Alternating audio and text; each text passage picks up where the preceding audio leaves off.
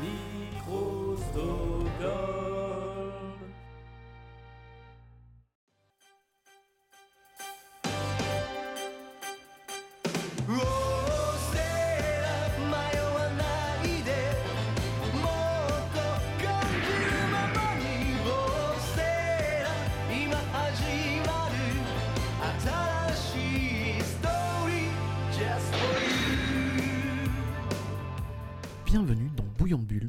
Dans laquelle je reçois des invités exceptionnels pour parler de leur coup de cœur du moment ou d'un thème en particulier. Pour cette émission, je souhaite vous présenter un auteur qui a marqué mon enfance et mon adolescence, un génie du dessin et de la comédie humaine, un artiste qui nous émeut depuis 40 ans, je veux bien sûr parler du maître Tsukasa Ojo. Pour cette émission, j'ai la chance de recevoir Pierre-William Frégonèse, chercheur sur la pop culture à l'université de Kobe et auteur de Forever Tsukasa Ojo, portrait du père de City Hunter aux éditions Pix Love. Monsieur Frégonèse, bonjour. Bonjour. Êtes-vous prêt pour cette interview? Tout à fait. Alors, c'est parti. Tout d'abord, pourquoi avoir choisi d'écrire la biographie de Tsukasa Ojo? Alors c'est une euh, bonne question puisqu'en fait euh, ça vient d'un article que j'ai publié. À l'origine, euh, je sortais d'un ouvrage chez mon éditeur Pix Love qui s'appelle Raconteur d'histoire sur les scénaristes de jeux vidéo. Je l'avais terminé, il était publié, donc euh, c'était au printemps euh, 2019, et il se trouve que euh, quelques temps après, euh, j'avais quelques papiers à faire pour le Point Pop, qui est l'annexe pop culture euh, du magazine Le Point, et dans ces papiers-là, il y avait des papiers manga, et voilà, j'avais décidé d'en faire un, euh, notamment sur City Hunter et Angel Art, sur la question de, l'adoption. Une question qui était, assez peu abordée dans, cette œuvre-là et qui m'intéressait. Et il se trouve que euh, mon éditeur, euh, par un ami commun, a vu cet article-là, et que lui est un amoureux fou euh, de Tsukasa Ojo, et qui m'a demandé de faire cet ouvrage. Voilà, il, voulait faire cet ouvrage depuis très longtemps. Il ne savait pas que j'aimais beaucoup aussi Tsukasa Ojo, et finalement on s'est retrouvés là. Et c'est parti comme ça, voilà, d'une volonté commune euh, de mon éditeur et de moi. Cette passion de Tsukasa Ojo vous vient aussi de l'enfance, je suppose. Oui, elle me vient, elle me vient de l'enfance. Euh, alors c'est pas le premier, euh, c'est pas le premier mangaka que j'ai que j'ai lu. hein. Je pense que le premier choc c'était surtout Dr Slump, ce genre d'œuvres, euh, puis des œuvres après un peu un peu un peu particulières comme Bastards, etc. Mais City Hunter c'est un des ouvrages que j'ai lu quand même très tôt. Et puis c'était c'était une série à part. C'était une série complètement à part, d'autant plus que je viens de, région, comme on dit, je viens d'Auvergne, ce qui fait que quand on lit dans sa médiathèque auvergnate euh, un ouvrage sur euh, Tokyo, Shinjuku, etc., et, qu'à côté on n'a pas ça, on a une atmosphère assez différente, finalement ça transporte directement. Et puis c'est l'époque aussi bah, des grands films noirs, euh, des comédies policières, voilà, donc on était un petit peu, on peu bercé par ça. Il y avait Club Dorothée, Mhm. mais je dois avouer que de manière générale, et c'est ce que je dis souvent, je, lis beaucoup plus de mangas que je ne regarde d'animés. Pour être tout à fait honnête, euh, je suis beaucoup plus attiré par le, format et l'art du manga euh, que l'animé pour diverses raisons, et notamment mm, parce que voilà, il y a des cuts, parce que c'est retravaillé pour, pour plein de choses. Euh, donc voilà, donc j'ai découvert enfant, effectivement, ça m'a beaucoup marqué, et puis ça a suivi toute ma vie, puisque ensuite il y a eu Angel Art. Euh, dans les années 2000 et euh, Angel Art a apporté encore un complément en maturité, a apporté autre chose et finalement c'est une œuvre qui m'a accompagné jusqu'à il y a très peu, bah, jusqu'à la publication de cet ouvrage-là. C'est une série donc qui vous a marqué du fait aussi qu'elle était peut-être plus adulte que ce qu'on avait donc euh, à notre époque et c'était pas forcément d'ailleurs les sorties manga qui étaient pour enfants entre guillemets. City Hunter c'était pas forcément pour les enfants. C'est le grand paradoxe parce que City Hunter a été publié dans le Weekly Shonen Jump qui est un magazine shonen, c'est-à-dire destiné avant tout aux jeunes garçons, enfin, qui était destiné avant tout aux jeunes garçons. Or, euh, City Hunter, euh, c'est une œuvre, ce qu'on appelle seinen, c'est-à-dire c'est une œuvre qui est plutôt destinée aux adultes, euh, qui s'approche un petit peu de, de ce qu'on nomme aussi les gekiga. Donc c'est un énorme paradoxe, sachant qu'en plus le début de City Hunter tourne vraiment vers le hard-boiled, le roman noir, voilà, Mhm. quelque chose d'assez, d'assez de très violent. Euh, c'est le grand paradoxe. Le grand paradoxe, c'est que finalement, ce n'est pas forcément euh, l'œuvre qui, euh, comment dire, incarnait le mieux le jump, euh, loin Mhm. de là. D'ailleurs, ils ont été très embêtés hein, avec, euh, avec cette œuvre-là. Et même aujourd'hui, quand on lit les mémoires de, de Goto, euh, euh, paru aux éditions Kurokawa, qui est l'ancien rédacteur en chef du, du Jump, même lui est assez gêné d'en parler. Voilà, par rapport à ce qui se faisait à l'époque, ça détonnait dans le paysage. C'était complètement différent. Donc d'ailleurs on parlera euh, durant l'émission des euh, conflits qu'il y a eu entre Ojo et euh, sa maison d'édition tout au long de sa carrière. Est-ce que vous pouvez nous parler de l'enfance de Tsukasa Ojo? Bien sûr. Tsukasa Ojo, il est né dans un, une petite ville hein, aux abords de, Fukuoka, c'est-à-dire sur l'île de Kyushu, qui est la grande île euh, à l'ouest du Japon. Hein. donc c'est le côté, euh, le côté très méridional, voilà, euh, japonais, en bord de mer, des paysages absolument somptueux. C'est une, une, région formidable à tout point de vue où on cultive un, véritable art de vivre. Donc il naît là-bas dans une, donc une petite ville qui s'appelle Kokura, qui aurait dû disparaître mhm. pendant, pendant la Seconde Guerre mondiale. Elle a échappé de peu au feu nucléaire, euh, voilà, pour, pour, différentes raisons euh, historiques. Et finalement, euh, cette ville-là ensuite va fusionner. Donc voilà, c'est une ville qui, devait, qui devait disparaître, qui n'a pas disparu, et finalement qui a mhm. disparu pour des raisons administratives. Donc il est dans cet environnement-là d'une famille qui n'a pas beaucoup d'argent, comme mhm. beaucoup de familles japonaises de cette époque-là. il a si peu d'argent d'ailleurs que il peut pas s'adonner à sa grande passion qui va très vite être le cinéma. Ce qu'il mhm. voulait avant tout, c'est être réalisateur. Euh, lui, il va avoir euh, du papier et des crayons, et c'est comme ça qu'il va se mettre à dessiner. C'est presque par défaut. Voilà, c'était pas son rêve de devenir mangaka. Absolument pas. Absolument pas. Pour une raison qui est très simple, hein, c'est que euh, il savait déjà très bien, en grandissant, que le métier de mangaka est un métier très exigeant. Mhm. c'est énormément d'heures de travail. C'est un rythme qui est fou c'est une fatigue euh, qui est incommensurable. Mhm. Et lui, il était quand même assez, euh, assez tranquille, au sens où c'est un vrai travailleur, mais c'est pas quelqu'un qui aime qu'on lui donne un cadre. Voilà. Mhm. Qu'on le force à écrire, qu'on le force à dessiner, qu'on le force à faire des choses. Il aime sa liberté et il voulait pas s'enfermer euh, dans une petite pièce avec des assistants et être submergé de travail et voir sa vie passer. Lui, il adorait prendre des cafés avec ses amis, euh, voilà, mhm. euh, après euh, à l'université. Mais c'est quelqu'un qui a vu sa jeunesse avec, on va dire, une passion pour le cinéma. Il a regardé beaucoup de films, il a été marqué par des films aussi européens, pas que mhm. japonais, par des séries animées. Évidemment, Astro Boy, Tom et Jerry, Peanuts, donc Snoopy, etc. Les grandes séries de cette époque-là. Et d'ailleurs, dans votre livre, vous expliquez qu'il aimait euh, surtout Tom et Jerry, mais la version euh, sans parole. C'est-à-dire que la version euh, qui a été donnée au Japon, si je ne me trompe pas, était avec des paroles, alors que la version originale, elle est sans parole. Et donc il y avait beaucoup plus d'émotions, beaucoup plus d'effets sans parole qu'avec parole. L'avantage de la version sans parole, c'est la mise en scène. Mhm. C'est-à-dire qu'il a pu travailler cette mise en scène. Tsukasa Ojo, c'est quelqu'un qui a toujours voulu véhiculer des émotions, des sensations, par le dessin. Voilà. Par le dessin, plus que par les textes ou les dialogues. C'est pas quelqu'un qui a besoin de 50 euh, bulles euh, par, euh, par case pour s'exprimer. C'est pas, c'est pas son art. Lui, mhm. c'est vraiment, il écrit comme il met en scène. Mhm. Voilà. Il écrit, il dessine plutôt comme il met en scène. Vraiment comprendre le mouvement. Comme si on suivait un peu caméra à l'épaule, ou alors parfois avec des plans fixes, avec euh, une steadicam, un travelling, etc.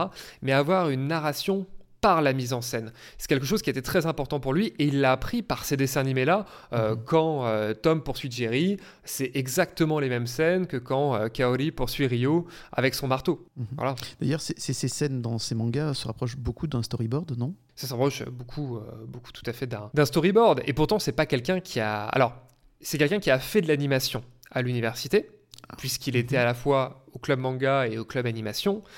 Mais c'est pas quelqu'un qui a travaillé dans l'animation finalement. Il a appris ça, mais il n'en a pas fait son métier. Il s'en est approché, mais sans euh, passer le pas. Sans passer le pas. Alors, à un moment, il voulait vraiment faire ça.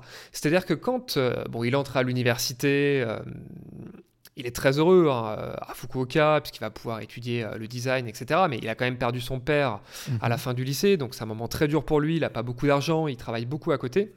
Mais il fait quand même plusieurs clubs, donc club de manga, ce qu'il faisait déjà euh, au collège-lycée, et puis euh, club d'animation avec pour idée, à la fin euh, de sa formation, eh bien, d'entrer dans l'animation. Mhm. Parce que c'était un petit peu la voie, la voie qui paraissait recouper ses envies et son caractère peut-être moins exigeante que, la voix du mangaka, plus ouverte, euh, avec, euh, voilà, on va dire un ratio euh, salaire, temps de travail qui lui paraissait mieux lui convenir. Donc il s'orientait vraiment vers ça. Et à côté, quand il, quand il participait à des concours, bah, c'était vraiment pour l'argent. quand il participe par exemple à Ribbon, qui est le, la revue euh, qu'on appelle Shoujo, donc euh, pour filles euh, japonaises de l'époque, où d'ailleurs mhm. avait publié Katsuhiro Otomo, le dessinateur d'Akira. il fait ça pour l'argent. Clairement, euh, quand il participe ensuite au prix Tezuka et qu'il obtient la deuxième place, il fait ça avant tout pour l'argent. De la même manière que Toriyama d'ailleurs. Hein. Mhm. Euh, Akira Toriyama a toujours dit qu'il était rentré dans le manga parce qu'il voulait avoir de l'argent pour se payer des clopes. Hein. Et que donc il faisait des concours pour avoir un peu d'argent. Et finalement, euh, lui aussi, c'était quelqu'un qui aimait travailler à son rythme, qui avait, voilà. Et, et Ojo, c'était pareil. D'ailleurs, ça se sent un peu sur la qualité de ses œuvres. Enfin bon, bref, on en parlera dans une autre émission. Mais disons que voilà, disons qu'il a, il a commencé, euh, il a commencé comme ça à publier pour avoir de l'argent et à côté faire moins de, petits jobs alimentaires, hein, parce qu'il multiplie les jobs alimentaires. Mmh. Et, euh, il a ensuite, quand il a donc il a, il arrivé deuxième au prix Tezuka, il a pu rencontrer Nobuhiko Orie, qui est devenu son tanto, c'est-à-dire euh, la personne qui fait l'intermédiaire entre le comité éditorial du magazine Le Jump et euh, l'auteur, donc son responsable éditorial, qui l'a accompagné, qui a cru en lui, qui lui a fait publier des histoires. Et puis un jour, euh, Tsukasa Ojo, il lui envoie une proposition, voilà, qui, lui vient d'une discussion entre amis, où il se dit, bah, j'aimerais bien, euh, j'aimerais bien faire une histoire. À la base, c'est une histoire courte, hein, c'était pas mhm. ce qu'on appelle une série. Hein. J'aimerais bien faire une histoire où il y a une femme voleuse et voilà qui est en couple avec un, un type policier et euh, grosso modo, euh, personne ne sait euh, qui est l'un, qui est l'autre. Voilà. Mhm. donc, ça va être la base, évidemment, de, de Katsai. Mhm. Ce nom dit un petit peu cette comédie romantique entre un policier et, une voleuse. Et il l'envoie à Nobuhiko Orie. Et Nobuhiko Orie, dans son dos, va carrément négocier une série. C'est-à-dire une publication sérielle sur le long terme va l'appeler et va lui dire voilà, c'est bon, euh, tu l'as obtenu, etc. Ce qui est assez exceptionnel pour un auteur de son âge. Il n'a il que 22 ans, si je ne me trompe pas. Voilà, c'est complètement fou. C'est même, euh, c'est même complètement fou. Euh, mhm. il, a la, il a le tout début de vingtaine. Euh, il s'attend pas à ça. C'est-à-dire que lui, à mhm. l'époque, il est encore, il a, il va finir l'université. Mhm. c'est-à-dire qu'il est chez lui. il est tranquille. Il peut profiter de la saison. Il vit à son rythme. Il est très heureux. Et il se dit voilà, je vais me tourner vers l'animation. Je vais faire ça à côté. C'est sympa. Et d'un coup, on lui dit bah écoute, mon gars, va falloir que tu viennes à, à Tokyo. as deux jours pour faire tes bagages et tu vas devenir mangaka. Et donc, en, deux jours, il va quitter euh, Fukuoka et donc sa région de Kyushu bien aimée, hein, qui est vraiment la mhm. belle campagne japonaise, pour aller euh, dans, la, mégapole, hein, euh, dans Tokyo, Tokyo, Tokyo la, la gigantesque, la gigantesque ville. Hein. Je ne sais pas si, si, les personnes qui écoutent sont déjà allées là-bas, mais, mais Tokyo, c'est le tout autre c'est gigantesque, c'est vraiment le tout autre, ça n'a rien à voir, même à côté. C'est limite euh, proche d'une ville futuriste. C'est une ville, c'est une ville futuriste, c'est une ville où tout est différent, où, on a vraiment l'impression, et c'est ce que disait euh, aussi bien d'ailleurs Tsukasa Ojo euh, que Toriyama. Tsukasa Ojo, quand il allait récupérer le, son prix, prix Tezuka hein, à Tokyo, mhm. il a dit j'avais l'impression d'être entouré d'aliens. J'avais l'impression d'être entouré d'aliens au sens à la fois de personnes complètement différentes et d'étrangers. Mhm. Euh, et c'était pareil pour toi Il, il, faut, il faut bien voir, euh, il faut bien voir une chose, c'est que les Tokyoïtes, euh, c'est peu ou prou un peu comme les Parisiens avec le reste de la mm. France, si on exagère. Voilà, c'est quelque chose qui est encore plus marqué là-bas, mhm. encore plus marqué. Et donc lui, quand il arrive à Tokyo, bah, il a plus ses amis, il a plus ses habitudes de vie, il peut plus aller au cinéma et il se retrouve enfermé dans une pièce à dessiner toute la journée. 18 heures par jour ou quelque chose dans ce style-là. Hein. C'est énorme. Oh, c'est complètement énorme. Hein. C'est mhm. complètement énorme. C'est-à-dire qu'ils sont. Euh, alors, on calcule les pièces en, tatami, hein, pas en mètres carrés au Japon. Mhm. Euh, donc, c'est vraiment des, petites pièces de quelques, de quelques tatamis où finalement euh, les gens dorment, tous au même endroit. Mhm. On doit envoyer un nombre voilà, de pages absolument hallucinant. Et c'est ce qui va lui valoir finalement à la fois une expérience incroyable puisqu'il va apprendre avec Katsai, véritablement. Mhm. C'est le moment où il va apprendre son métier, où il va devenir un mangaka professionnel. Et en même temps, c'est là où il va commencer à être dégoûté. Les mhm. deux vont venir ensemble. C'est quand même assez exceptionnel que sa première œuvre, donc euh, professionnelle, Katsai, soit aussi un succès au Japon. Euh, c'est son premier succès populaire. Première sortie, premier succès populaire. Comment il vit ça, ce, ce, succès? Alors, lui, il a pas le. C'est un peu comme beaucoup de mangaka, hein, quand on les interroge, ils n'ont pas beaucoup le temps de le vivre euh, pendant, leur, euh, pendant leur carrière en tant que tel. Mhm. C'est-à-dire que lui était tellement surchargé. Euh, c'est d'ailleurs pour ça qu'en général, bon, on a l'occasion d'en parler, qu'ils ne participent pas aux, aux versions animées, c'est qu'ils n'ont même pas Mhm. le temps, souvent, de participer aux Ah, adaptations. c'est une question Et- de temps. C'est pas une question Eh ben- de volonté, c'est une question de temps. Il y a les deux. C'est-à-dire qu'il y a la Mhm. question, effectivement, de se dire on va détériorer mon, mon œuvre, mais en plus, ils n'ont pas le temps. C'est-à-dire qu'on les enferme dans ça et on veut qu'ils travaillent au maximum pour avoir le débit de page. Euh, les deux sont liés. Et là, il a vraiment pas le temps de- d'en profiter. Euh, C'est-à-dire que lui-même va dire bah, je me suis pas acheté une belle voiture, je me suis pas Mhm. acheté un, un- un bel appartement. Euh, non, non, je travaillais jour et nuit. Parce que j'avais à la fois cet amour et puis je m'étais engagé surtout. Mhm. Donc c'est un immense succès.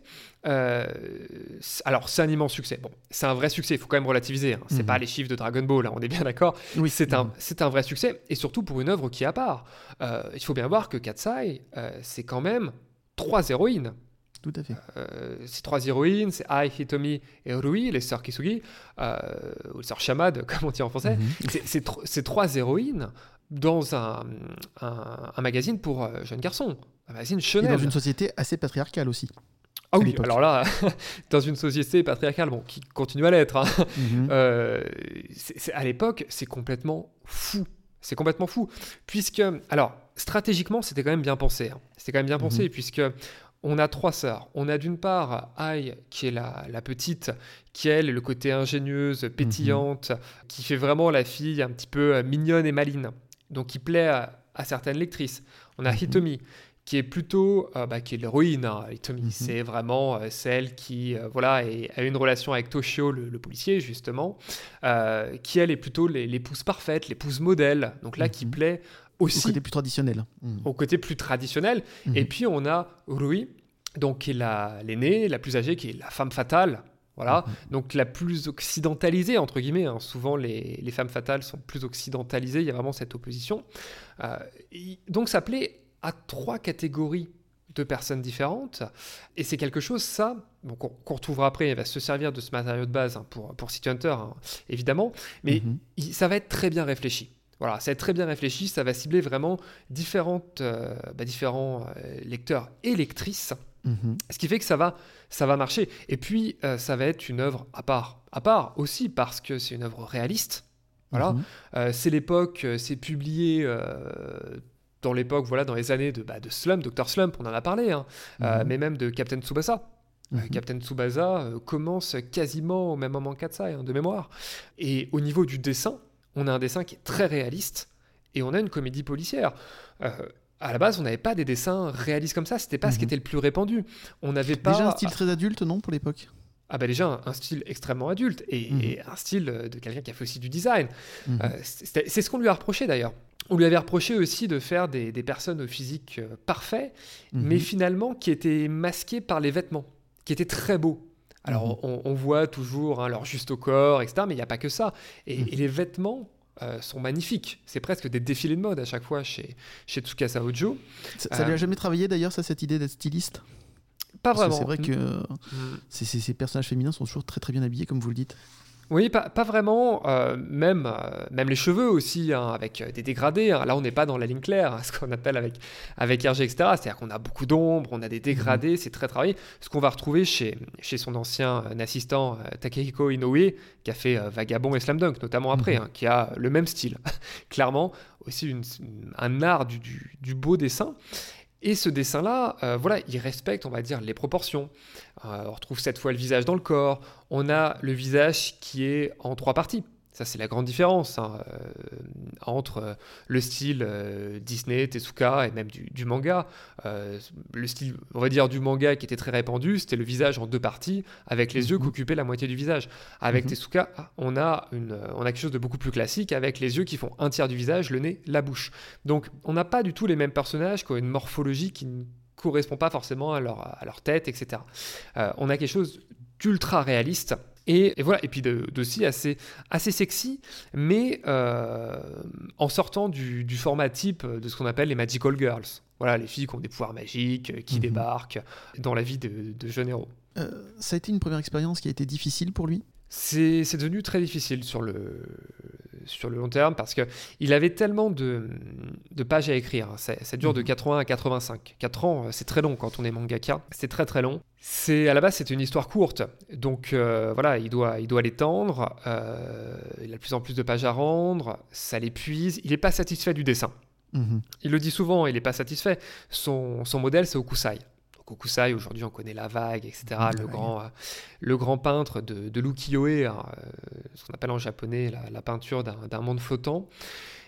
c'est un amoureux de ce type de peintre qui, qui travaillait sans relâche. Et lui se dit, mais finalement je travaille comme un dingue mais j'ai pas le résultat escompté. Mhm. Voilà, c'est pas assez beau, euh, ça va pas assez loin. Et euh, bah, c'est pour ça qu'il commence déjà à, réfléchir à d'autres, à d'autres histoires courtes à publier en parallèle. Euh, il en a même souffert physiquement de ce travail au début. Il voulait même se couper le petit doigt, une des phalanges du petit doigt qui lui faisait atrocement mal. Ouais, il en souffre vraiment physiquement. Bah, c'est, quelqu'un qui, voilà, qui, qui, le dit très bien. Le métier de mangaka, c'est un sacerdoce physique aussi. Mhm. C'est un engagement physique. C'est presque être, être une sorte d'athlète. Hein. C'est comme être un, violoniste. D'ailleurs, ça, c'est quelque chose qui montre beaucoup dans ces, dans ces œuvres. Il y a un parallèle qu'on pourrait faire. On voit beaucoup des, violonistes, des pianistes, etc. Et on voit, et on voit souvent ces musiciens-là ces musiciens -là, qui souffrent justement pour apprendre leur art. Et lui, c'est la même chose. C'est voilà, il dessine tellement, et puis il veut quand même avoir une visibilité sur beaucoup de choses. Hein. Il s'engage, il s'engage à plein. Euh, il en souffre physiquement. Ouais. Durant la période Katsai, il travaille en parallèle sur deux histoires courtes. Est-ce que vous pouvez nous en parler? Alors les deux histoires courtes, c'est City Hunter XYZ et City Hunter Double Aged. Donc mhm. on est en, en 83 et euh, Tsukasa Ojo et son tanto, ont envie d'explorer euh, voilà, une, nouvelle histoire. Ils ont envie de tâter le terrain avec le public. C'est l'avantage des histoires courtes, c'est-à-dire qu'on publie mhm. ça et on voit comment le public réagit. Euh, si le public aime, on peut réfléchir à faire une série. On tâte le terrain, très simplement. C'est comme un pilote de série télévisée aujourd'hui. Et il décide de reprendre le personnage de Masato Kamiya, le rat, Nezumi hein, euh, en japonais, en se disant voilà, ce personnage qui apparaît dans Katsai, qui est un voleur, euh, et ottomane, euh, voilà, qui, est très, qui par certains côtés va ressembler justement à Ryo. Hein. Mhm. il voulait en faire le personnage central d'une œuvre. Et donc ils vont se lancer dans, dans City Hunter XYZ, qui est la première histoire courte à sortir, toujours en, 83, hein, donc c'est-à-dire mhm. deux ans avant la fin de la, publication de, de Katsai avec euh, euh, finalement beaucoup de choses euh, qui vont devenir ensuite City Hunter. Alors, beaucoup de choses et en même temps des différences. Mhm. Donc là, l'histoire, elle est, extrêmement simple. Hein. On a City Hunter, c'est-à-dire qu'on a Ryo Saeba qui n'a pas du tout le même physique que le Ryo Saeba de City Hunter, c'est-à-dire qu'il est beaucoup plus chétif. Il a, il a le physique de Masato Kamiya. Il a le physique du mhm. voleur dans Kasai. Donc il n'a pas le même physique, il a une personnalité qui n'est pas tout à fait la même. Mais on voit déjà euh, bah, le café Katsai apparaître, même s'il ne s'appelle pas Katsai. C'est-à-dire qu'à la mhm. place, au lieu d'avoir euh, Umibozu et Miki dedans, eh bien, on a euh, Toshio et Itomi. Donc mhm. vraiment de, de, Katsai. on n'a pas encore l'appartement à Shinjuku, mais on a une maison plutôt en forêt. Et on a une histoire qui va être reprise ensuite dans l'animé. Dans City Hunter, l'histoire elle est très simple c'est euh, grosso modo une jeune scientifique qui dit qu'elle a, conçu avec son père un, virus à la base pour stériliser les animaux et qui euh, peut stériliser les humains. Et grosso modo, elle demande à, City Hunter eh euh, d'arrêter les personnes qui ont volé ce mhm. virus-là, et s'il n'est pas capable de les arrêter, de la tuer. Et cette histoire-là, c'est la même qu'on retrouve euh, dans l'animé euh, City Hunter, mais qu'on ne retrouvera mhm. pas dans le manga. Elle a été reprise dans l'animé, la seule nuance, c'est que dans, le, dans cette histoire courte, en fait, ça se finit euh, en bateau, et dans l'animé, ça se finit en Cessna, c'est-à-dire que c'est c'est ce qu'au générique, hein, quand ils sont dans mhm. des petits Cessna, ces petits avions là, voilà. avec le parachute avec le cœur dessus. voilà, exactement, le parachute avec le cœur. Et d'ailleurs, le scénario, j'en avais parlé à, l'époque à Pierre Lachaud, qui est le, le scénariste de, bah, du film, euh, du film, du film de Philippe Lachaud, hein, de son frère, euh, Nick Larson et le parfum de Cupidon, c'est un scénario qui est très proche. Et mhm, lui me disait que c'était pas, c'était pas, c'était pas inspiré, puisqu'après ils l'ont axé sur ça, mais c'est un peu cette idée-là. Euh, donc il y a des points communs et il y a des différences en même temps. Ça marche extrêmement bien. City Hunter XYZ, mhm. hein, ils ont un retour du public. Et donc, ils tentent une autre histoire courte qui, cette fois-ci, s'appelle City Hunter Double Aged. On est la même année. Et alors là, c'est une histoire courte qui est très très très sombre. Euh, mhm. Personnellement, euh, j'adore cette histoire courte. Euh, on a une cliente qui va voir Rio voilà, en, lui disant, eh bien, je suis une comédienne et le comédien avec lequel je joue, qui est aussi son compagnon, bah, finalement, c'est tellement imprégné de son rôle qu'il se met à tuer en dehors, en dehors, de son rôle, puisqu'il avait un rôle de, de serial killer. Et donc là, on est vraiment dans le, bah, dans le roman noir, typiquement qui va marquer le début de City Hunter. C'est extrêmement violent, ça se finit très mal. et on a ce côté complètement désabusé, finalement, euh, bah, du crime tokyoïte et de la folie humaine. Quelqu'un qui n'est pas capable de sortir de son rôle et, et ça ne peut se finir euh, que par la mort. Et voilà. Et cette histoire courte fonctionne aussi. Et ça, ça fonctionne aussi. Donc il passe quand même d'une série euh, familiale d'action Cat Size, pour euh, s'adonner maintenant à des histoires plus sombres, de, thrillers, limite. Euh, non, même pas limite, c'est deux thrillers. Euh, d'ailleurs, il s'inspire de quoi pour ces, idées noires, ces, ces thrillers? Alors, c'est vraiment ce qu'on appelle le hard-boiled, hein, la figure du, tough guy, grosso modo l'inspecteur Harry. Mhm. ça, il a beaucoup, il a beaucoup vu l'inspecteur Harry. C'est typiquement, euh, ou alors les grands rôles hein, de, Bogart euh, ou autres, euh, donc le, cinéma noir américain. et c'est vrai que quand il lance City Hunter, lui, ce qu'il a envie de faire, à la base, c'est vraiment quelque chose qui est plutôt basé sur les émotions humaines, sur les mhm. émotions et les relations humaines.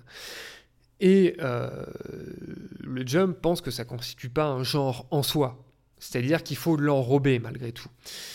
Et donc ça commence avec le roman noir, où on a les premières affaires euh, avec Rio, bah, qui sont extrêmement trash, hein, on peut le dire.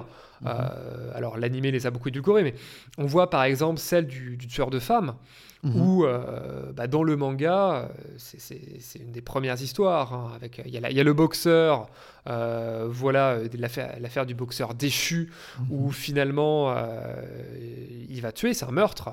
C'est la mission de, de Rio, c'est de tuer ce type-là. Et euh, dans cette affaire du, tueur de femmes, il va aussi tuer ce type-là. Mais alors, avant, il va le torturer. Il va avoir une arbalète, il va lui envoyer euh, euh, des carreaux d'arbalète dans les articulations. Enfin, un truc complètement mhm. horrible. Et ses premières missions sont des missions de nettoyeur. C'est pas comme la suite de City Hunter, des missions de protection de clientes. Il va vraiment être un assassin. Et là, le public va pas tout à fait répondre. Voilà, le public va pas tout à fait répondre. On sent, et le jump, voilà, sent eh bien, qu'il va falloir réorienter parce que ça reste quand même euh, le Weekly Shonen Jump mhm. et ça reste pour enfants. Euh, euh, alors, certes, c'est l'époque de publication d'Octonoken, donc de, de, Ken le Survivant. Déjà très très hein. violent, oui. très très violent de mais c'est différent parce que c'est pas réaliste en tant que tel. Euh, c'est pas réaliste du tout. Euh, c'est, on s'oriente beaucoup plus vers la, la fantasy ou la SF, enfin voilà, ce qu'on appelle un peu la science fantasy d'ailleurs, ce genre de truc. Euh, mais on, s'éloigne quand même. On s'éloigne quand même. Là, c'est vraiment très très réaliste. avec des thématiques, voilà, tueur de femmes où il prend des gamines en voiture pour les tuer. Bon, c'est voilà, ça faisait quand même bizarre. Donc il, mhm. va, il va réorienter ça à la, à la, demande de son Tanto et du Jump vers la comédie policière. Et ce qui va presque sauver la série et lui donner son, son identité, c'est le fameux Mokori. Voilà, mhm. c'est les fameuses érections de Rio, euh, voilà, où il va être euh, excité à la vue des clientes. Et finalement, ça va devenir une comédie loufoque, mais mhm. avec parfois des scènes extrêmement, euh, émotionnelles, très bien cadencées. Il va y avoir une, vraie alternance entre les deux. Donc on va avoir cette fois-ci un type bah, qui vole des petites culottes, qui essaye d'espionner les clientes, etc.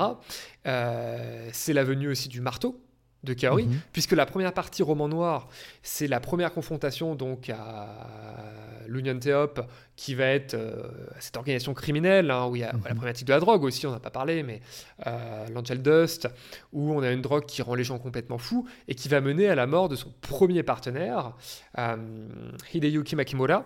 Hideyuki Makimura, voilà, la, scène où il meurt, c'est une scène extrêmement tragique, c'est extrêmement sombre, il est tué par un drogué. Et c'est vraiment à ce moment-là, quand on a la venue de Kaori, donc la sœur de, de, Makimura, mhm. la venue de Kaori, la venue donc de sa bonne humeur, la venue euh, du marteau, euh, le côté d'un coup euh, Mokori où il va espionner les fils, ce côté bah, finalement comédie policière légèrement érotique, voilà, sur les bords, bah, c'est là mhm. où la série va complètement décoller. Et là, elle trouve son, son succès. Euh, D'ailleurs, on en parle maintenant. Euh, dans la période de MeToo que nous vivons, euh, pensez-vous que Ojo pourrait sortir une histoire avec un personnage tel que Rio? C'est compliqué, à, compliqué à dire. C'est vraiment la question piège. Alors, En sous-entendu, c'est est-ce que Tsugasa Ojo peut être considéré comme un, un auteur misogyne? Alors, pour moi, c'est tout le contraire. C'est-à-dire que mhm. c'est tout sauf un auteur misogyne, euh, au sens où, euh, voilà, on, l'a dit tout à l'heure, mais Katsai, il y avait trois héroïnes. Il euh, mhm. faut bien penser que là, aujourd'hui, certaines personnes s'extasient sur le fait que, que Disney prenne des filles en héroïne désormais, mais voilà, lui faisait ça déjà il y, a, avant, il, y a, il y a 40 ans. Euh, et comme d'autres, hein, d'ailleurs, comme Miyazaki, mhm. comme d'autres, hein, c'est pas c'est pas le seul, mais les Japonais ont fait ça bien avant.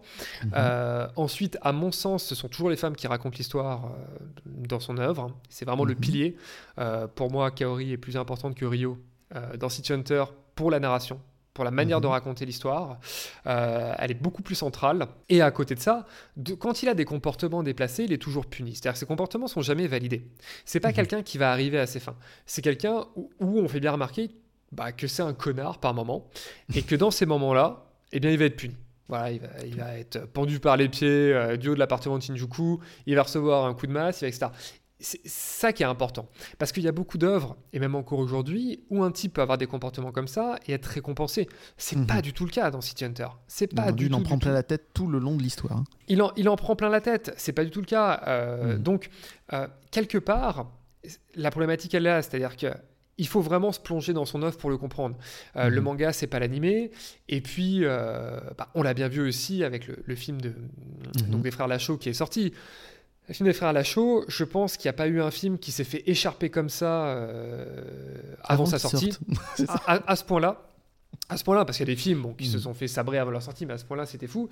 Et mm. puis surtout, Surtout après, euh, même après leur sortie, c'est quelque chose qu'on leur, a, qu'on leur a beaucoup reproché. Euh, mm. Il faut voir que quelque part, l'animé Nick Larson, avec le Club Dorothée, l'environnement, etc., a pu faire penser que c'était une œuvre, voilà, plutôt pour jeunes garçons, etc. Mais au Japon, les filles adorent cette œuvre-là.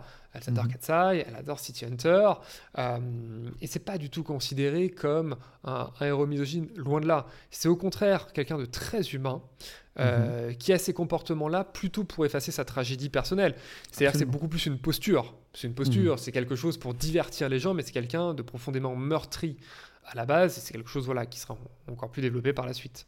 Et peut-être aussi pour euh, dégoûter euh, Kaori de lui. Euh, oui, ah, pour dégoûter Kaori de lui, pour la, la faire tourner en bourrique, voilà, pour garder aussi le love interest. Ça, c'est mhm. aussi un, un, impératif de narration, parce que on l'a bien vu dans, dans, les séries et dans les mangas, quand il n'y a plus de love interest, la série tend à, à chuter, à chuter très mhm. facilement. là, il y a ce côté amour platonique qui va être marqué. D'ailleurs, ce côté amour platonique va être rompu par l'animé, puisque l'animé va proposer des rapprochements plus nombreux et plus tôt que dans le manga. C'est pour ça que c'est vraiment... Le fameux double épisode de chantage atomique que je conseille à tout le monde. Voilà, c'est-à-dire que c'est deux propositions différentes. Voilà, c'est vraiment mhm. deux propositions très très différentes. Et puis, avec la fin de, de City Hunter, hein, puisque bon, euh, la publication va va mal se finir entre guillemets. Euh, le Jump, euh, voilà, le comité éditorial va lui demander de, de boucler, voire de bâcler la fin, c'est-à-dire qu'il va avoir 4 mhm. semaines pour terminer euh, l'arc narratif principal. Et euh, là, il va revenir à quelque chose de plus sombre. Il va revenir à quelque chose de plus sombre à la fin, où on va voir l'Union Top qui va, qui va arriver, on va voir son père adoptif, on va voir le personnage de Mike Angel euh, mhm. qui va être développé, qui va servir de, pont pour la fin de l'histoire. Et là, on retombe dans quelque chose de, de beaucoup plus violent, avec des problématiques de drogue, etc., qui, qui reviennent au premier plan. Est-ce que c'est euh, grâce à City Hunter que Tsukasa Ojo arrive à trouver son véritable style? C'est vraiment par City Hunter, en tout cas au niveau du dessin. Euh, Katsai, c'est les premiers pas. C'est-à-dire qu'il va commencer vraiment à développer ce dessin-là, ses modèles féminins, ses costumes. Mais l'aboutissement, euh, ça va clairement être City Hunter. Et à côté euh, de ce dessin, c'est surtout le fond, les relations humaines, euh, les relations entre à la fois les hommes et les femmes, mais aussi euh, entre les membres finalement d'une famille recomposée qui n'a pas de lien de sang. Mhm. Euh, exactement comme comme Miyazaki, euh, c'est quelqu'un qui va souvent mettre en scène des orphelins ou des personnes qui n'ont pas leurs parents pendant un, certain temps. Donc, ils vont devoir être résilients, se débrouiller par eux-mêmes et trouver finalement de l'affection ailleurs. Et ça, c'est quelque chose qui se combine très bien au dessin de, Tsukasa Ojo, qui est un dessin flamboyant. C'est cette recherche des grands sentiments, des grandes émotions. Et c'est vraiment City Hunter qui va qui va mettre ça en avant. Tout à fait. Euh, d'ailleurs, le, thème du deuil revient régulièrement dans, City Hunter et euh, plus tard dans de nombreuses euh, autres séries qu'il va sortir. La, mort de son père l'a vraiment traumatisé. Ça a été, ça a été, ça a été très difficile. Hein. ça a été très difficile puisqu'il est mort quand il était somme toute jeune. D'une maladie assez longue, ce qui est aussi un sujet récurrent dans ces, dans ces histoires. Exactement, la maladie est très présente dans ces histoires. Mhm. La maladie incurable est très présente. Mhm. Et, euh, et, le deuil, ça a été une vraie souffrance pour lui. Euh, et il a souvent montré des personnages qui, bah, qui avaient besoin d'un père ou d'une mère. Euh, bah, c'est le cas avec, avec Rio, voilà, qui, qui n'a plus ses parents. Mhm. Alors, après, voilà, il y aura, d'autres personnages qui vont rentrer en scène, d'autres figures paternelles, etc. Mais dans la majeure partie de l'histoire, pas de parents. Euh, pareil pour Kaori.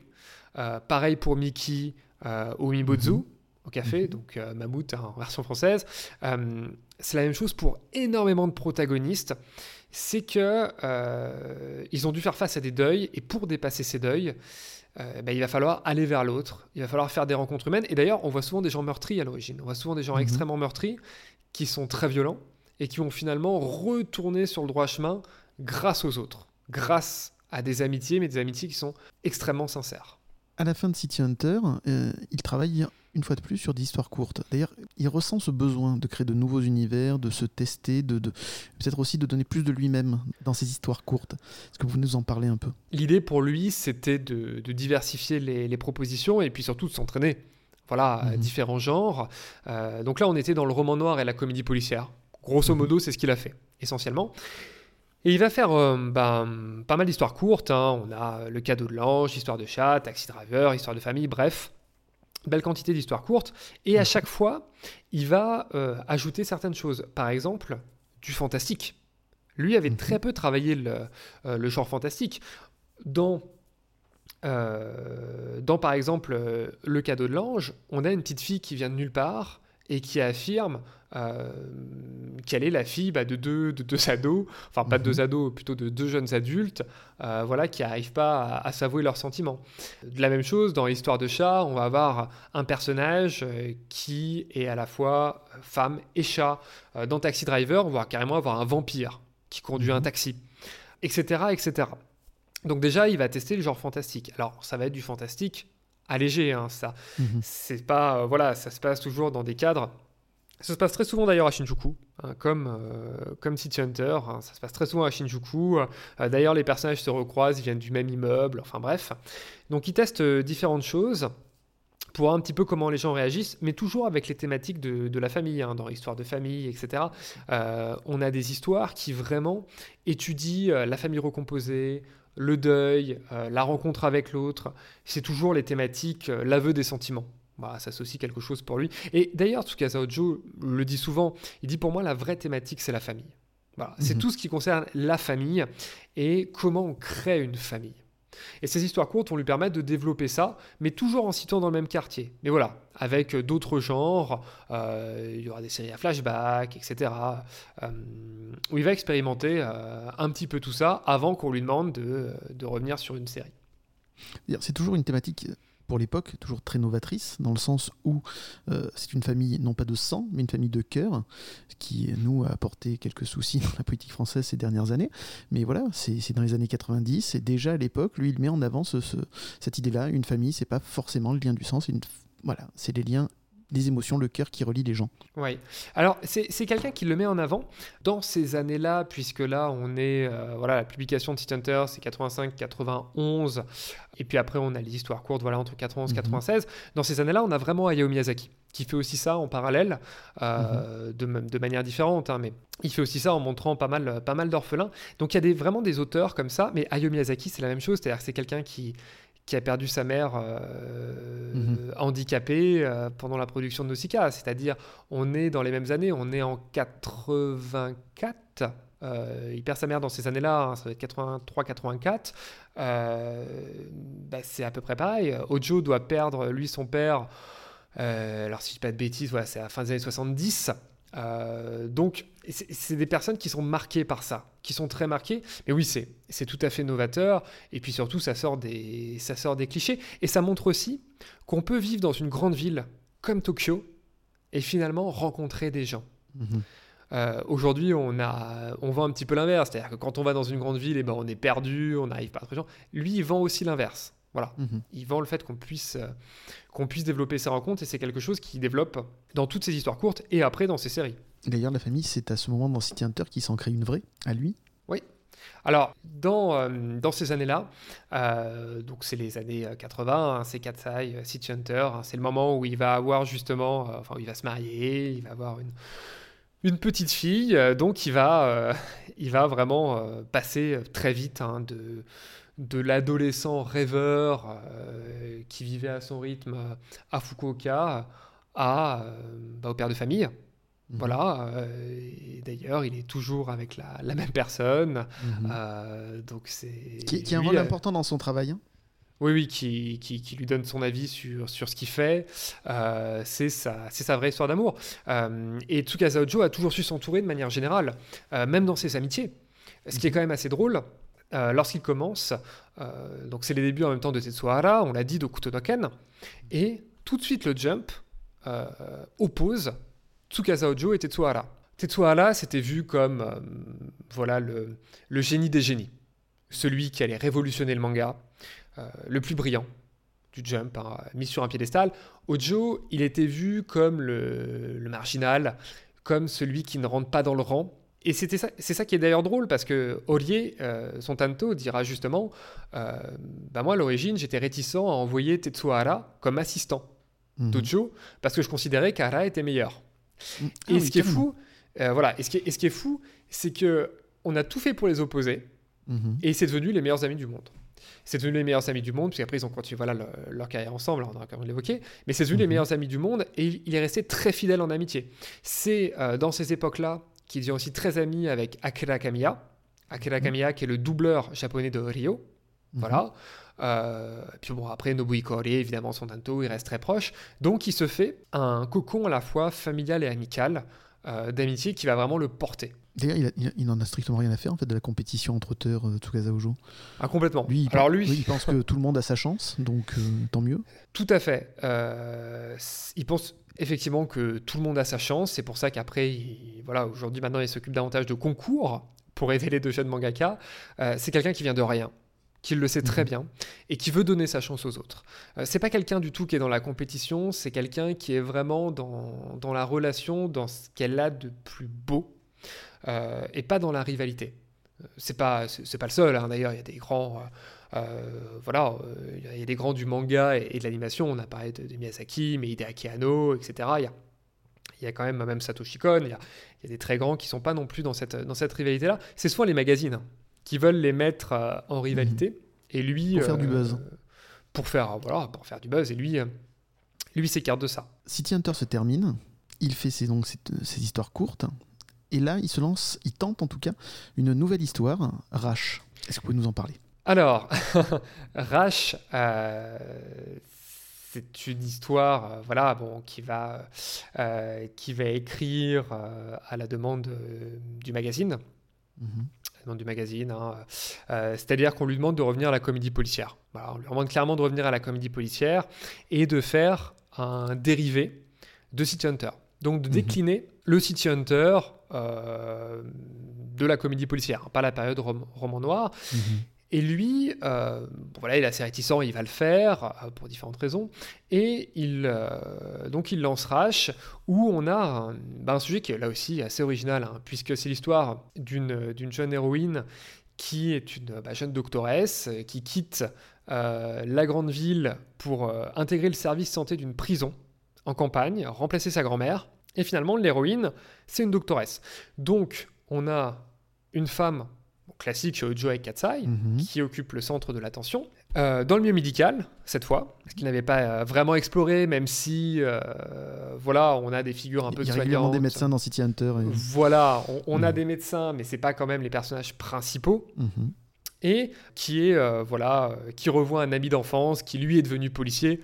Donc là, on se rapproche aussi de Katsai avec le jeune policier.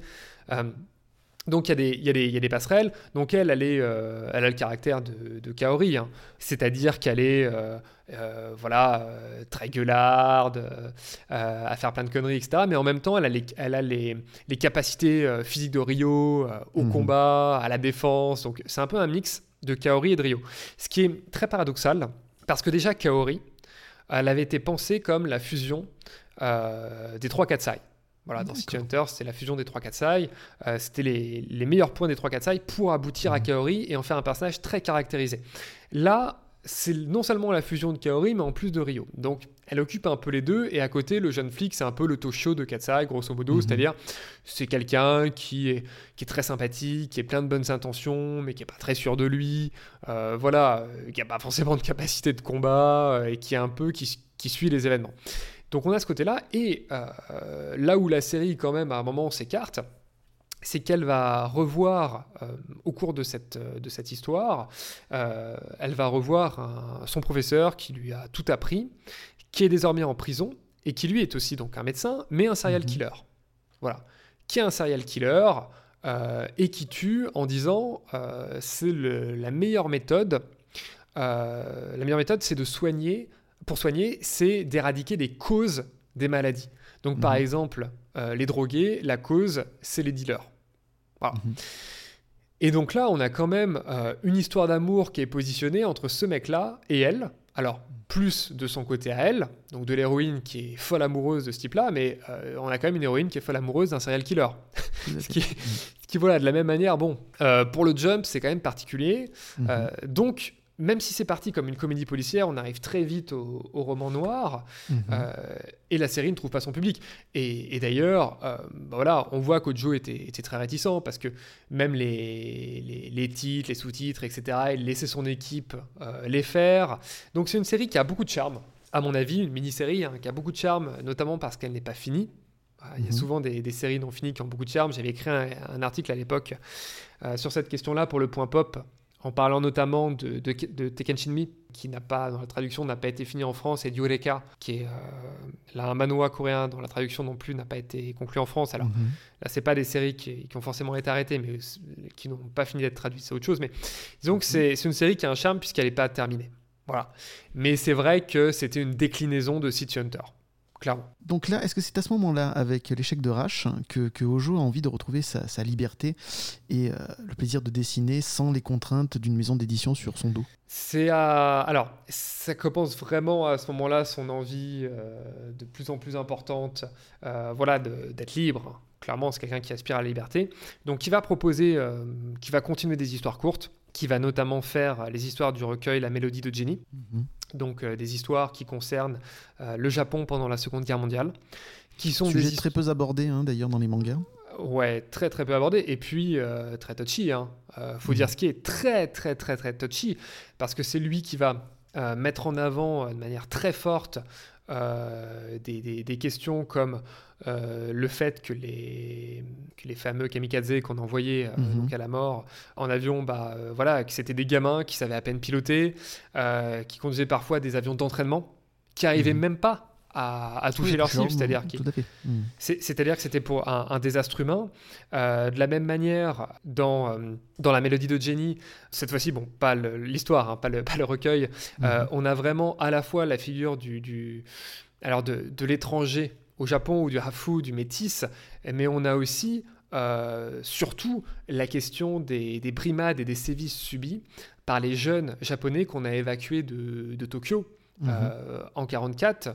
Euh, voilà, que le gouvernement japonais avait évacué de Tokyo dans des, euh, dans des temples, etc. Et finalement, qui, qui faisait du travail forcé. C'était un sujet ça, c'est tabou d'ailleurs. Un sujet complètement tabou au Japon. Mhm. Et puis voilà, on a euh, American Dream qui vient conclure finalement ce recueil, où là, American Dream, c'est c'est aussi très particulier, puisqu'on a la montée de la, la montée de la guerre et euh, la question des ce qu'on appelle les relocation centers. Donc c'est ces fameux centres et où les binationaux eh ben, étaient, étaient, détenus pendant la Seconde Guerre mondiale aux États-Unis à travers la carrière avortée d'un jeune prodige du baseball aux États-Unis. Voilà, c'est des questions qui sont extrêmement dures. Il a beaucoup peiné à les faire publier, énormément. Mmh. ça a été quelque chose pour lui qui, qui était difficile et c'est un antimilitariste. Hein. Mmh. Joe, évidemment, on, le voit. Euh, malgré le fait qu'il aime énormément les armes, quand même, dans ses œuvres, parce qu'elles sont très stylisées, elles ont même un rôle euh, très important, j'ai envie de dire, Tout dans, à fait. City Hunter, il est mmh. antimilitariste.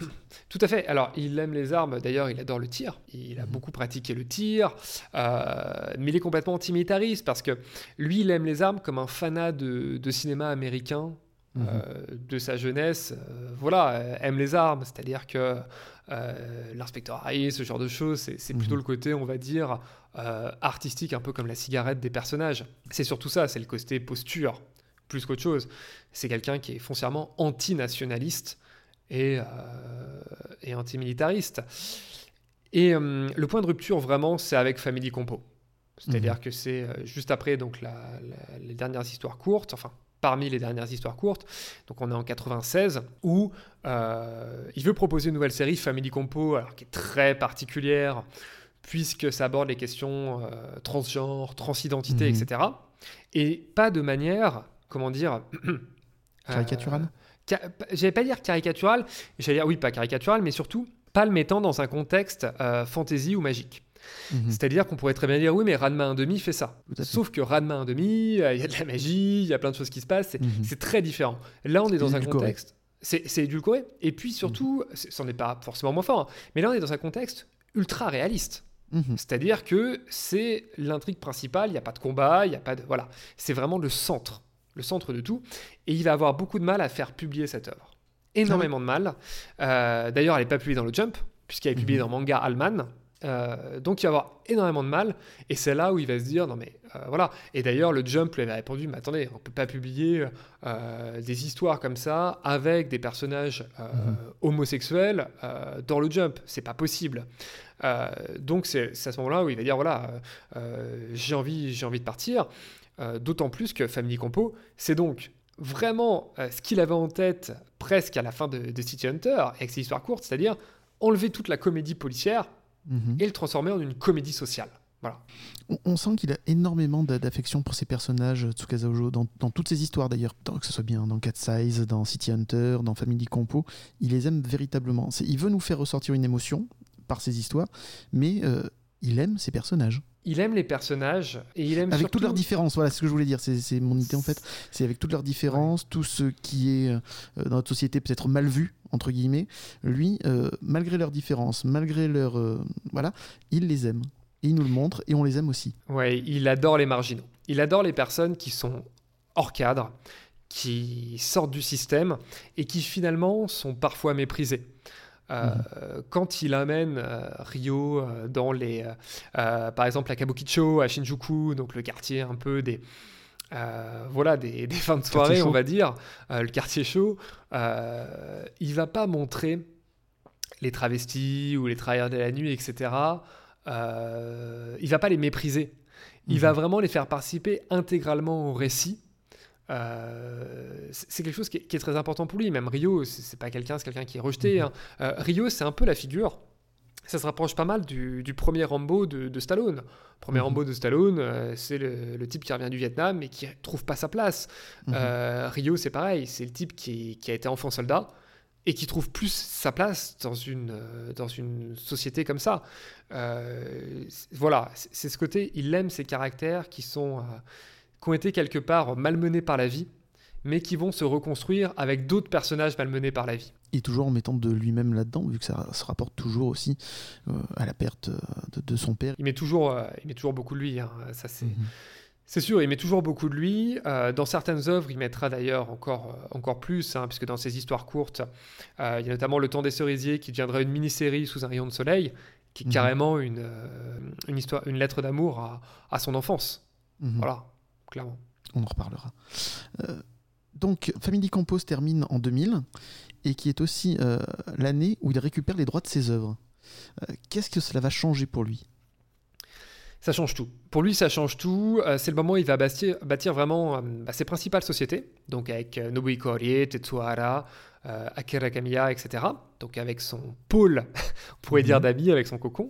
Euh, donc il va fonder euh, à la fois euh, euh, et d'autres sociétés, mais euh, comme euh, Gutsoon, etc. Et puis North Star Pictures, surtout hein, en 2004. Donc de 2000 à 2004, ils fondent vraiment ces sociétés. Sun pouvoir- Pictures, qui est sa maison d'édition, mais euh, aux États-Unis, c'est ça? Alors, euh, en fait, il y, a- il y a différentes choses.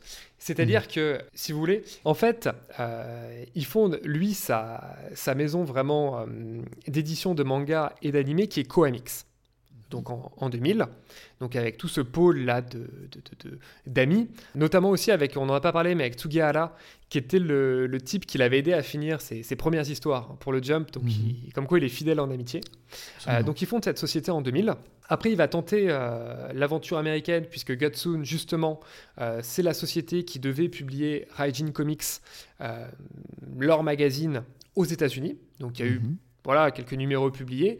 Mais c'est cette société-là, en fait, pour le marché américain, qui, a, voilà, qui, qui a, qui a disparu. Et d'ailleurs, elle a disparu euh, bah, parce que la concurrence était quand même, euh, Mhm. voilà, euh, était quand même assez rude. Et puis ils fondent ensuite North Pictures, toujours avec la même équipe, qui cette fois est un, est un studio. Voilà, qui va notamment avoir des rôles importants, bah, le rôle décisif hein, dans les films Okuto no Ken. Voilà. Et Mhm. North Star Pictures, ça fait évidemment ré- référence à Okuto no Ken, puisque Okuto, c'est l'étoile du Nord. Mhm. Euh, même si ça a été traduit par Ken le survivant. Donc c'est à ce moment-là donc il quitte définitivement Jump, qui monte ses propres sociétés et euh, là il se lance donc dans un nouveau projet.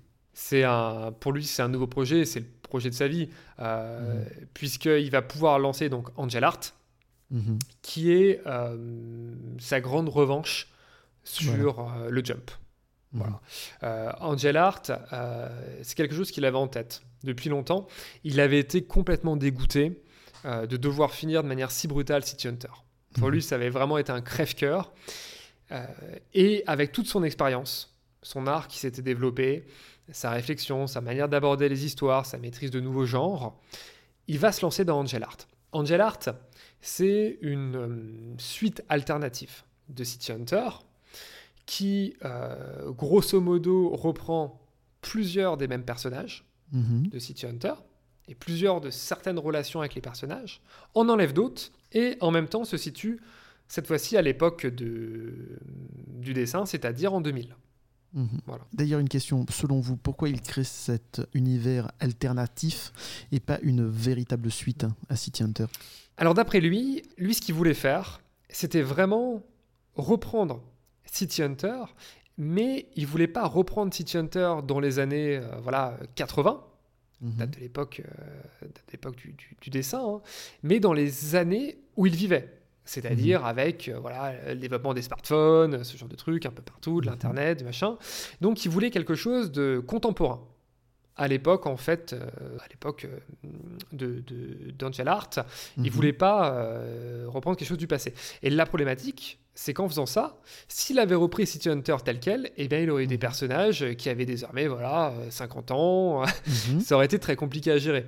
Donc, euh, le tour de passe-passe, c'était de faire une suite alternative, reprendre des personnages qui ont le même âge, puisque euh, ça se situe juste après, en fait, le mariage avorté avec Kaori, puisqu'au Mhm. début, euh, Kaori, enfin, on apprend que Kaori est morte Mhm. sur le chemin du mariage, euh, que son voilà que son cœur ensuite a été transplanté à une jeune tueuse à gages. Donc ça situe juste après vraiment la fin de City Hunter et ça remet un nouveau duo. Euh, au centre du jeu. Et cette fois-ci ce, ce- ce nouveau duo est assez, euh, est assez intéressant puisque ça va permettre d'aborder beaucoup d'autres choses hein, avec euh, Xiang Ying. Euh, ça va permettre d'aborder bah, les- les- les- aussi comment, comment dire les questions de, de perception de l'étranger au Japon. Mhm. puisque cette fois-ci, sa, sa, sa- sa fille adoptive, en tant que telle, revêt le figure aussi de l'étranger. Euh, Il y a la question de la maternité, Mhm. euh, avec euh, le cœur de Kaori, et puis il va reprendre le genre fantastique, euh, Absolument. puisqu'on va avoir des apparitions avec Kaori, etc. C'est un genre qu'il a développé dans ses histoires courtes. Donc il se sert vraiment de tout ce qu'il a appris avant pour créer vraiment une grande fresque sur les relations humaines. Et alors là, on en a parlé, mais les questions de maladie, les questions, voilà, mmh. c'est quelque chose qui est une œuvre assez drôle par moment, mais aussi assez sombre. Et avec, il n'y a, pas eu un tome de Angel Earth où j'ai pas eu ma larme. C'est quand même une des rares séries où il n'y a pas un tome où je n'ai pas chouiné dans mon coin. Voilà, c'est et tout est. Ce qui est drôle, c'est que cet univers parallèle, il va aussi ajouter quelque chose pour les personnes qui connaissent City Hunter. Mhm. Euh, moi, ce qui avait beaucoup marqué à l'époque, c'est un peu sur elle que j'avais écrit, c'était le personnage de Mickey. Mhm. Puisque Mickey, qui est la, la grande amoureuse euh, d'Omibozu, euh, de, de, mhm. dans City Hunter, hein, il l'a recueillie, il l'a éduquée, etc.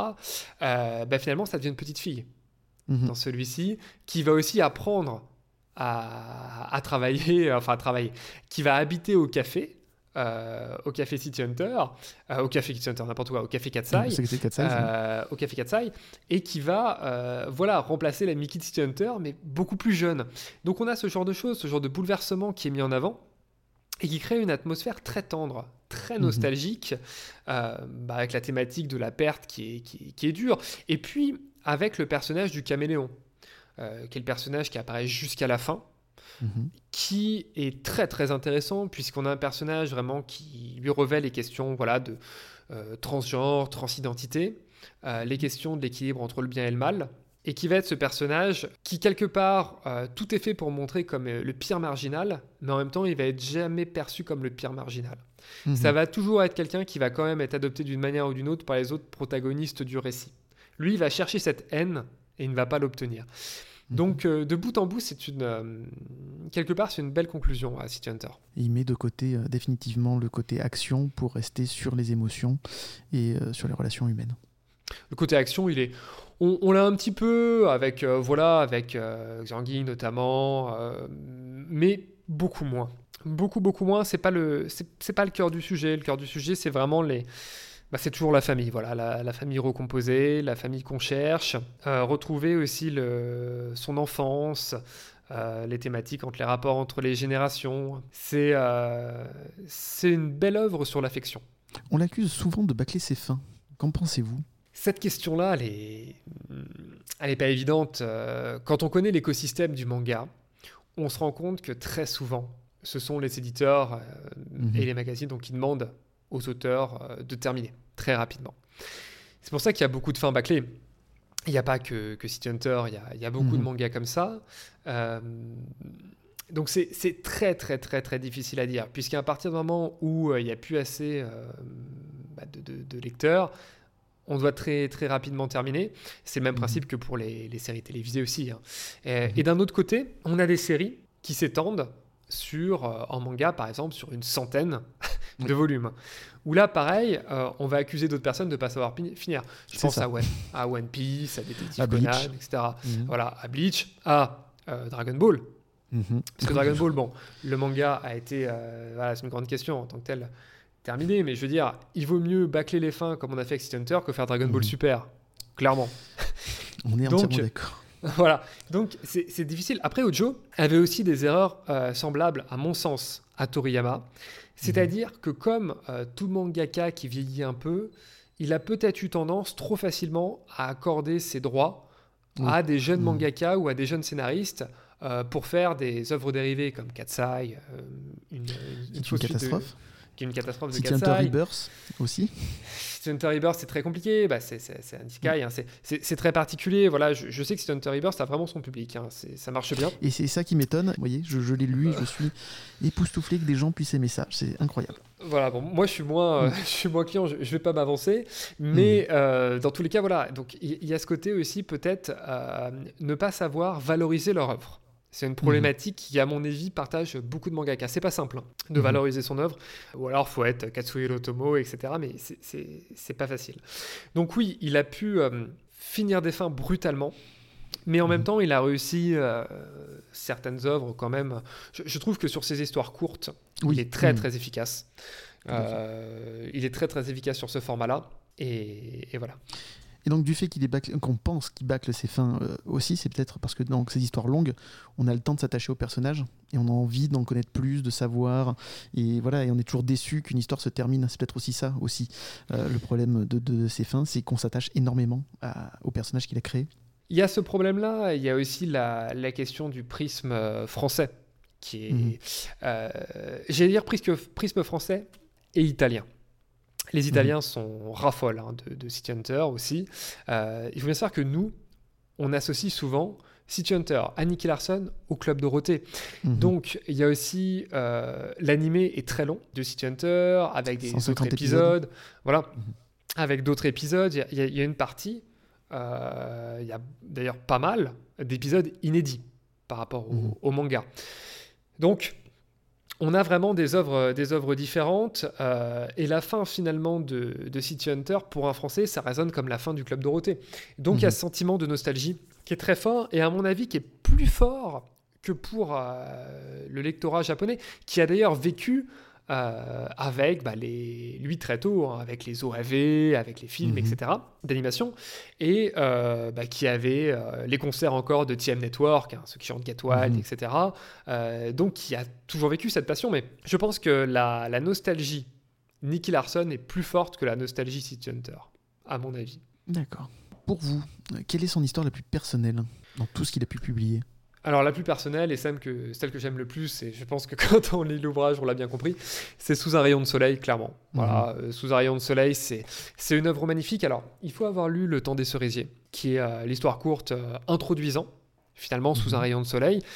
L'histoire, elle est très simple. Et là, on se retrouve aussi dans, dans un Miyazaki, puisqu'on a une, mhm. une, très jeune fille qui est en fait une, une femme coincée dans un corps d'enfant, c'est-à-dire qu'elle elle grandit, mais finalement son physique ne change pas. Voilà, elle prend de l'âge, mais son physique ne change pas.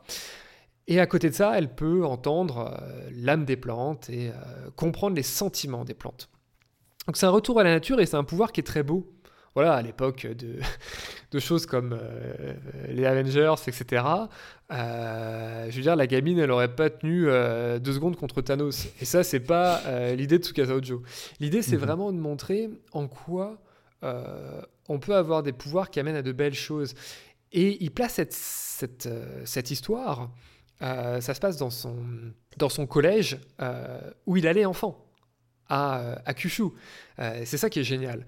là, on n'est plus à Tokyo, on n'est plus dans la mégalopole, on n'a plus les néons partout, les love hotels, etc. On est vraiment dans la campagne, la campagne japonaise de Kyushu, dans ce cas-là, voilà, peut-être de plus belle, en tout cas à mon sens.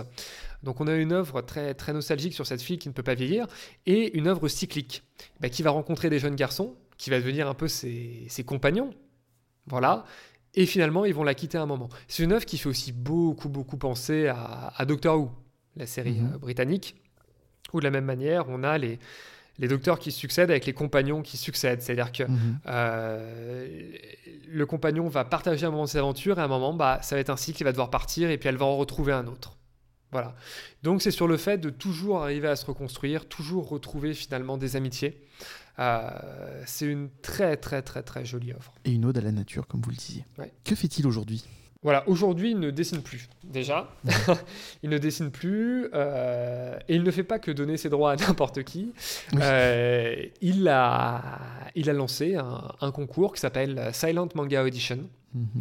qui est un concours, en fait, de, de manga muet. Euh, c'est pour ça que mm, le, monde entier peut participer, puisqu'il s'agit de cette fois-ci vraiment de véhiculer des émotions euh, dans un manga par la mise en scène et euh, par les, dégradés de noir et de blanc. C'est quelque chose qui est important pour lui, ça, les dégradés. Donc voilà, et puis il a, il a suite à ça, suite à ce concours-là, il a lancé, enfin il a lancé, il a, comment dire, proposé le film Angel Sign, qui, mhm. est, euh, qui repose sur une compilation de ces œuvres muettes qui ont été présentées au concours. Voilà, Silent Manga Audition. Euh, ils en ont choisi euh, voilà, une poignée sur, sur des milliers d'œuvres pour faire une histoire qui se suit. Et lui, il a fait le prologue et l'épilogue. Donc, ça s'appelle Angel Sign. voilà, donc c'est un projet un peu expérimental. Hein. On va pas se mhm. mentir, c'est pas, ça va pas être un film My Hero Academia ou un hein. blockbuster. Hein. C'est pas Demon Slayer. Donc, c'est mhm. pas du tout un, un blockbuster. Mais il va faire cette œuvre-là, il va continuer. Voilà. Aujourd'hui, il, se pose vraiment, euh, finalement, en, révélateur de talent. en passeur. Voilà, culturel. Il est revenu dans son ancienne université, parler voilà, du, Mhm. du dessin, de sa passion, du métier de mangaka.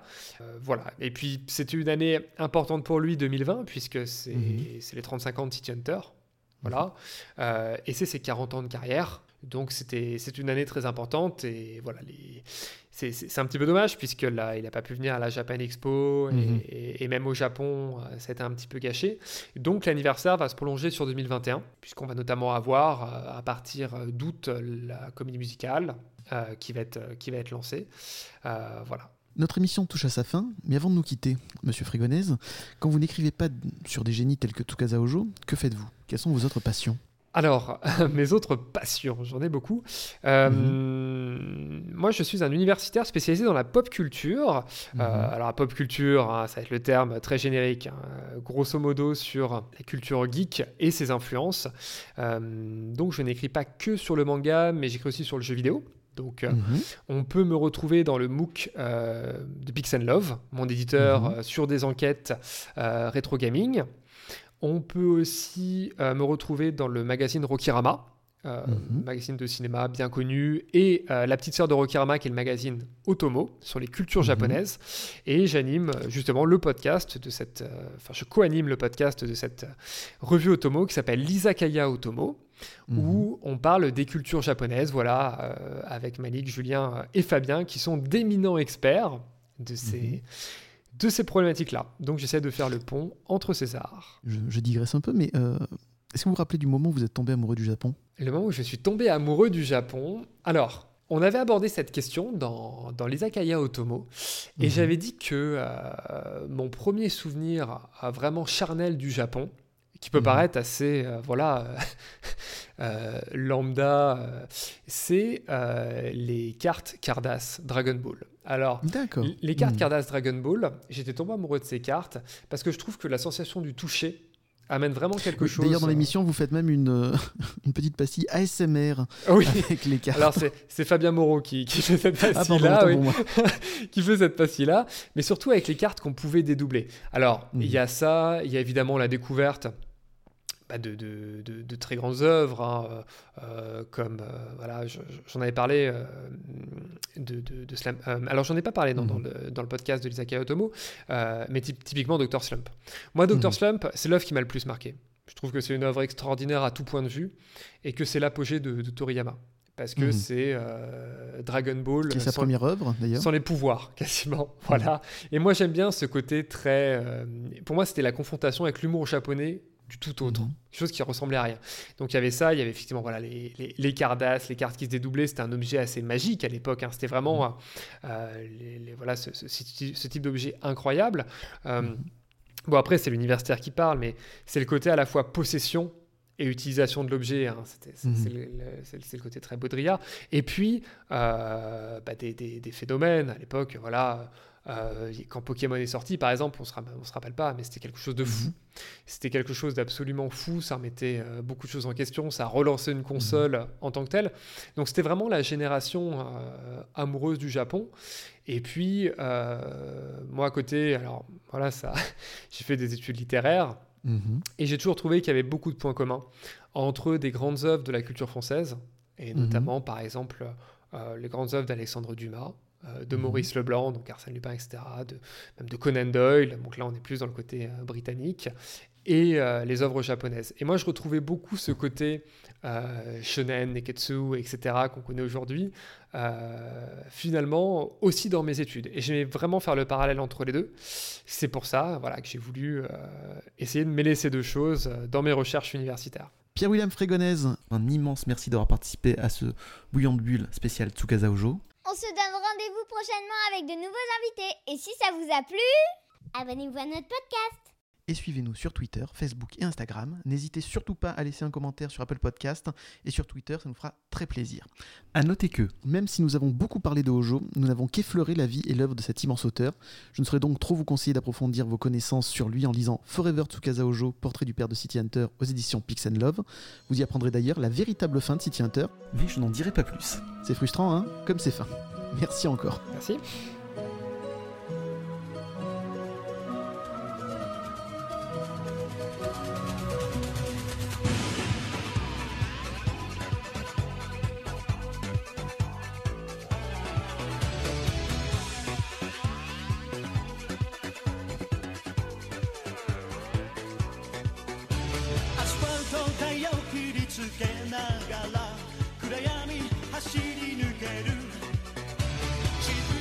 するに身を任せて